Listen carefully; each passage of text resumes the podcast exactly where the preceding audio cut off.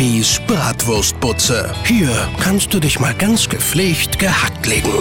Moin, moin, liebe Bratmann-Gemeinde. Schnell noch ein Snack, bevor es zum Schwimmen geht. An diesen Tagen öffnen ja in Niedersachsen so nach und nach die Freibäder. Man kann auch sagen, Beginn der Nostalgiewochen. Ja, ist doch wahr. Die Dinger sind ja meistens uralt und ordentlich marode, falls überhaupt noch ein Freibad vorhanden ist. Wenn ja, nutzt es aus, wenn noch Rasen da ist. Denn wenn die Sonne erstmal ein paar Tage ordentlich Hitze gemacht hat, war's das mit Rasen. Dann legt ihr eure Decken und Liegen in pieksende Restrasenflächen mit Ameisenhaufen.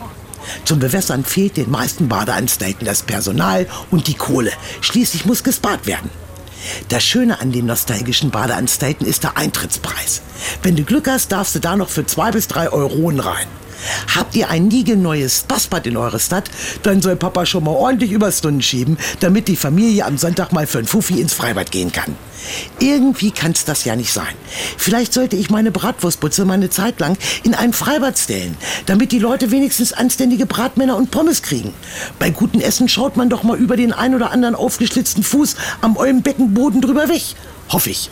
Na dann, packt die Badehose ein. Mein WhatsApp-Status des Tages. Mama, da ist einer und sammelt fürs neue Schwimmbad. Ja gut, gib ihm einmal Wasser.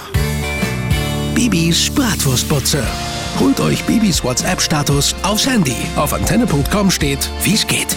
Antenne